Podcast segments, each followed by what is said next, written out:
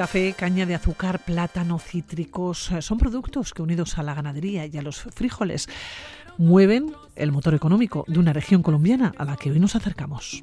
En la verde sabana, vida encontró.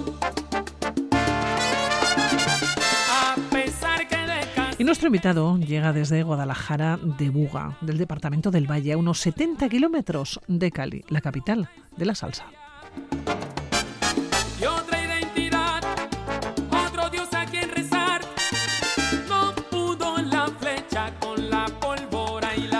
Y pisó tierra vitoriana. Hace una semana venía con un proyecto, o con tres proyectos. Les hablamos de tres acueductos comunitarios.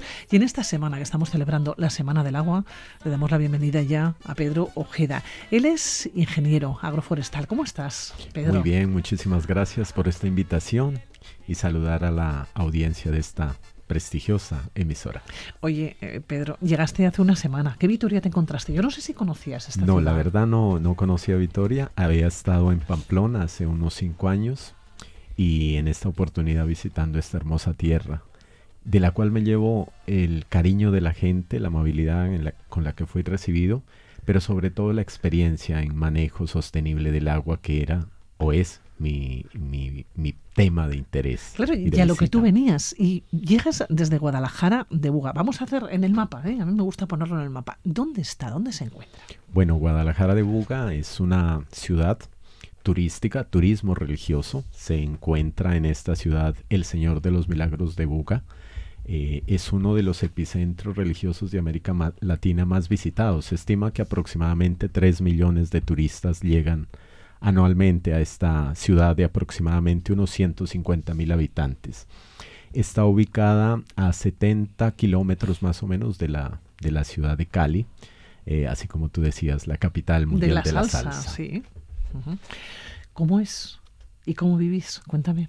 Bueno, eh, ¿Qué en- población tiene? En esta, en esta ciudad, como te decía, son aproximadamente 150 mil habitantes. Eh, es una ciudad que está ubicada sobre el valle del, del río Cauca, uno de los principales ríos de Colombia, pero también tiene una ubicación de zona de montaña. Nos atraviesan los Andes, así que eh, alrededor del 30% del territorio es zona plana, pero el 70% es zona de montaña y, y queda ubicada allí la cordillera occidental, que hace parte de los Andes en, en. América Latina. Hemos hablado de café, de caña de azúcar, de plátano, de cítricos. eh, son los productos, ¿no? El motor económico unido a la ganadería, unido a los, eh, a los eh, frijoles. Sí, ubicado estratégicamente en esta zona tropical y, y por estar tanto en zona, zona plana, que aproximadamente son unos mil metros sobre el nivel del mar, eh, allí se desarrolla todo el tema de la caña de azúcar. Hay muchos cultivos de caña de azúcar, pero también la transformación de la caña que realizan los ingenios azucareros. Y en la zona de montaña ya te encuentras la biodiversidad cultivada por nuestros campesinos, nuestras campesinas, en temas de cultivos de ciclo corto, como pueden ser los frijoles, como puede ser el maíz, la yuca, el plátano, pero también eh, cultivos de ciclo largo.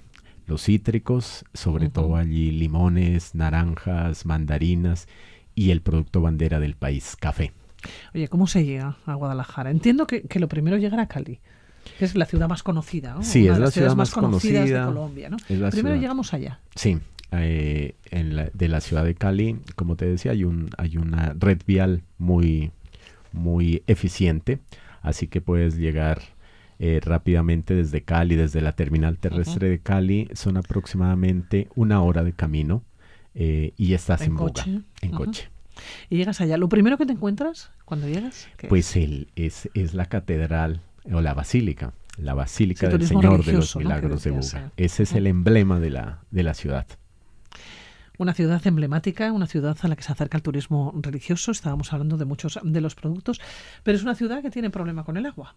Sí, digamos que en, temas de, la, de las zonas urbanas, bueno, hacer un poquito aquí de, de, de contexto, ¿no? Las zonas urbanas del, del país generalmente sí tienen acceso a agua eh, con una calidad, llamémosla así, segura y óptima para el consumo humano. Sí, La siempre hablamos realidad- de, de agua potable. ¿eh? Exactamente.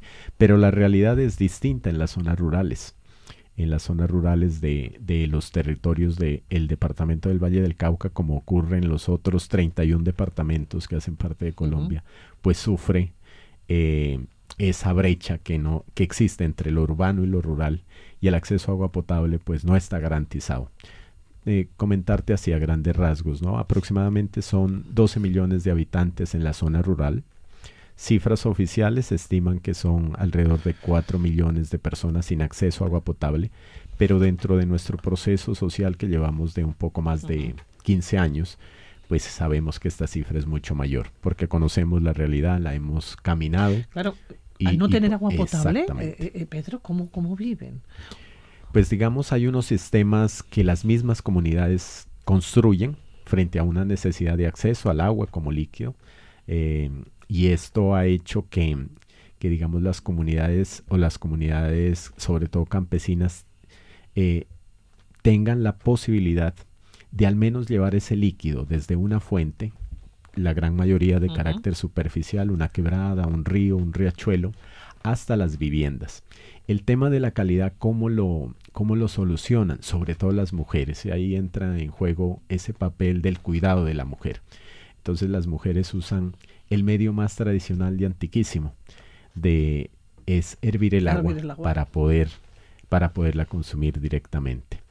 Eh, situación que en una, en una cabecera municipal, en una ciudad como Buga, en su epicentro, pues tienen la posibilidad de, contar con un agua de muy buena calidad. Claro, estamos hablando de 12 millones de personas que viven en el área rural o en el ámbito rural. ¿Cómo viven? Viven sin agua potable, en principio, aunque enseguida nos vas a hablar de ese proyecto, ¿no? De esos tres acueductos para llevar el agua potable a todas esas localidades. Pero ¿cómo viven eh, la educación, los niños? Bueno, la realidad de la, de la ruralidad colombiana y sobre todo el Valle del Cauca en zona de montaña mm, ha sido afectada por el conflicto armado conocido por el, por el, por el mundo, pues, ¿no? Y a pesar de que hace, en el año 2016, el gobierno nacional firmó los famosos acuerdos de paz, la realidad de la ruralidad no ha cambiado. Un actor armado eh, histórico como fueron las FARC-EP salieron del territorio, pero lastimosamente el Estado no logró ubicarse en estos territorios que quedaron, por así decirlo, huérfanos. Así que han sido eh, o están siendo ocupados por otros grupos al margen de la ley que han surgido, porque al menos en la zona del Valle del Cauca, como existen en otros territorios del país, la zona de montaña es una zona estratégica.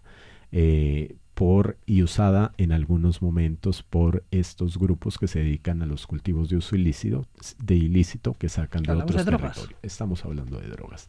Entonces hay un tema allí de, dominio territorial.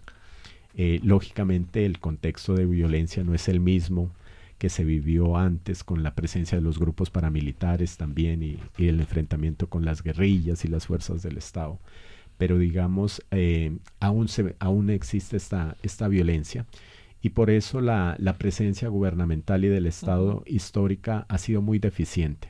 En términos de servicios sociales estamos hablando que no cuentan con unas vías de acceso que les permitan sacar sus productos de esas zonas de montaña. Pero allá vive, eh, viven personas, quiero decir, que vive mucha gente, claro, esa gente, y sobre todo yo pensaba en los niños, en las niñas, en la educación, eh, en los adolescentes, ¿no? Claro, ¿qué, posibilidades tienen para acceder a una educación y quizás para no para no llegar o, no ser de alguna manera atrapados ¿no? por, por esos por esos grupos eh, que tienen una manera de vivir ilícita. ilícita tal cual em, digamos en términos de la de la educación hay centros de educación pero lógicamente no se comparan en términos de calidad eh, incluso de su cuerpo docente eh, pero también en temas de infraestructura es una infraestructura muy deficiente y lo mismo en términos de acceso a, a tecnologías ¿no? de la información y la comunicación.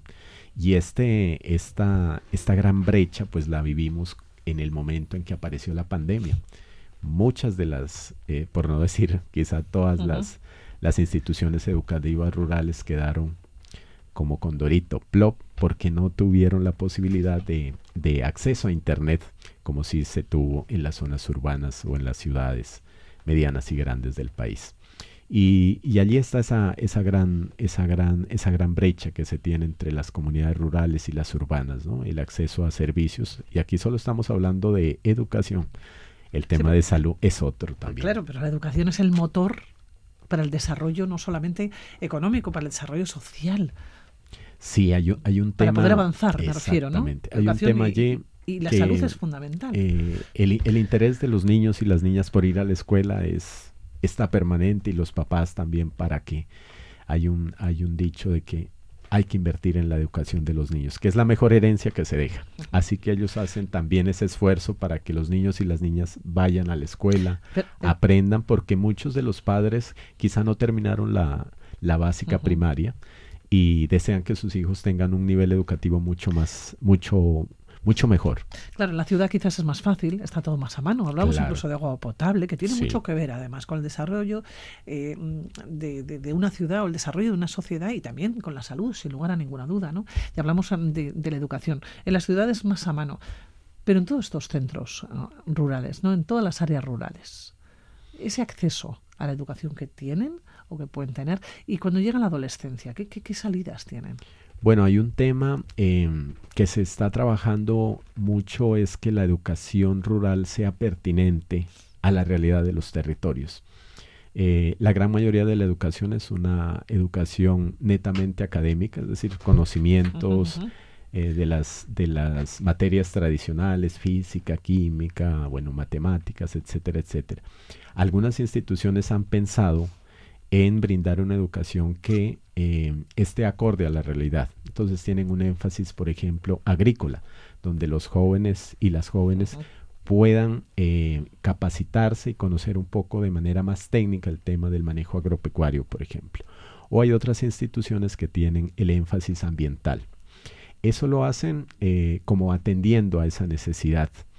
Eh, pero sin embargo, digamos, muchos de estos jóvenes que terminan su secundaria, grado 11, que es el, el- el último grado que tenemos en, en el país para acceder posteriormente a la universidad, el acceso a la universidad sí, sí es muy limitado para las comunidades rurales. Muchos se quedan en sus fincas jornaleando o en el peor de los casos, como está sucediendo, están emigrando hacia las ciudades a ofertar su, su fuerza de trabajo en otras actividades que nada tienen que ver en ese contexto en el que crecieron.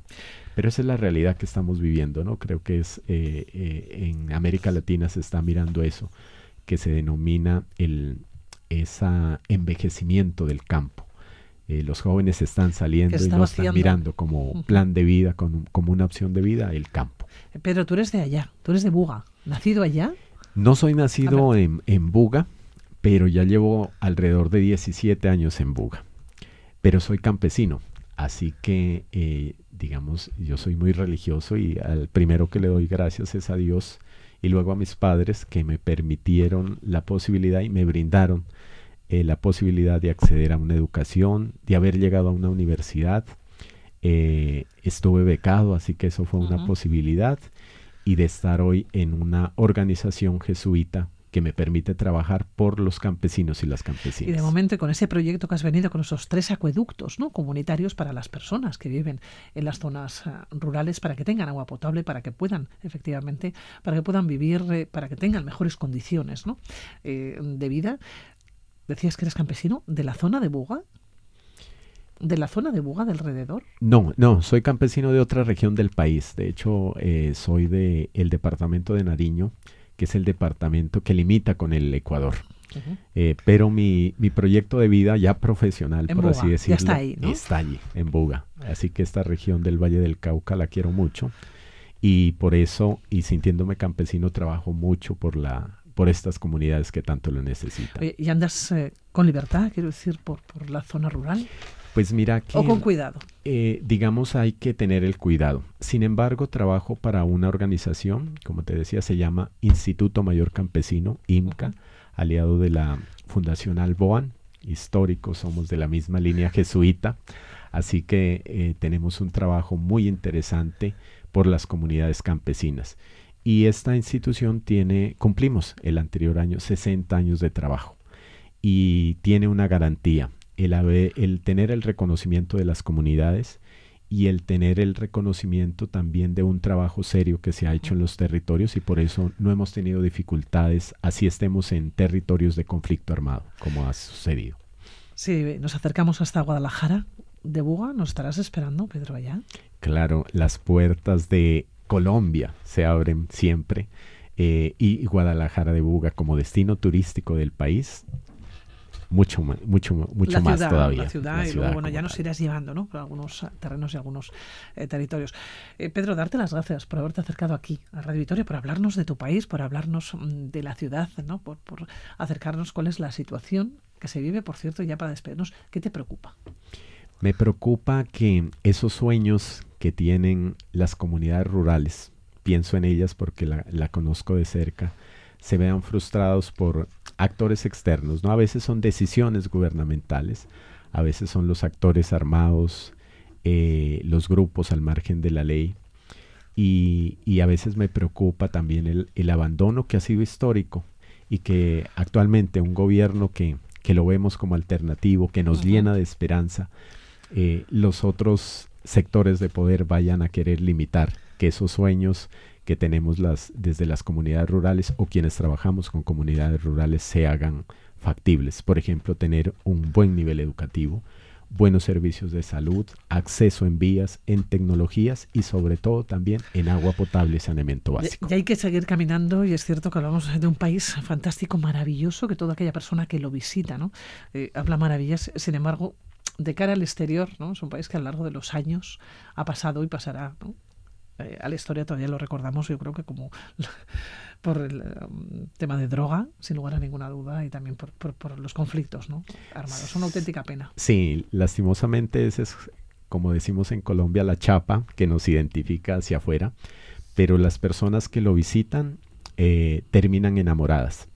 Hay uh -huh. un lema que por allí aparecía que el, el el más grande riesgo que tienes de visitar a Colombia es que te quieras quedar porque te enamoras de este territorio y de su gente. Pero Geda, un auténtico placer. Muchísimas gracias. Muchísimas gracias a, a ti y un saludo muy especial a tu audiencia.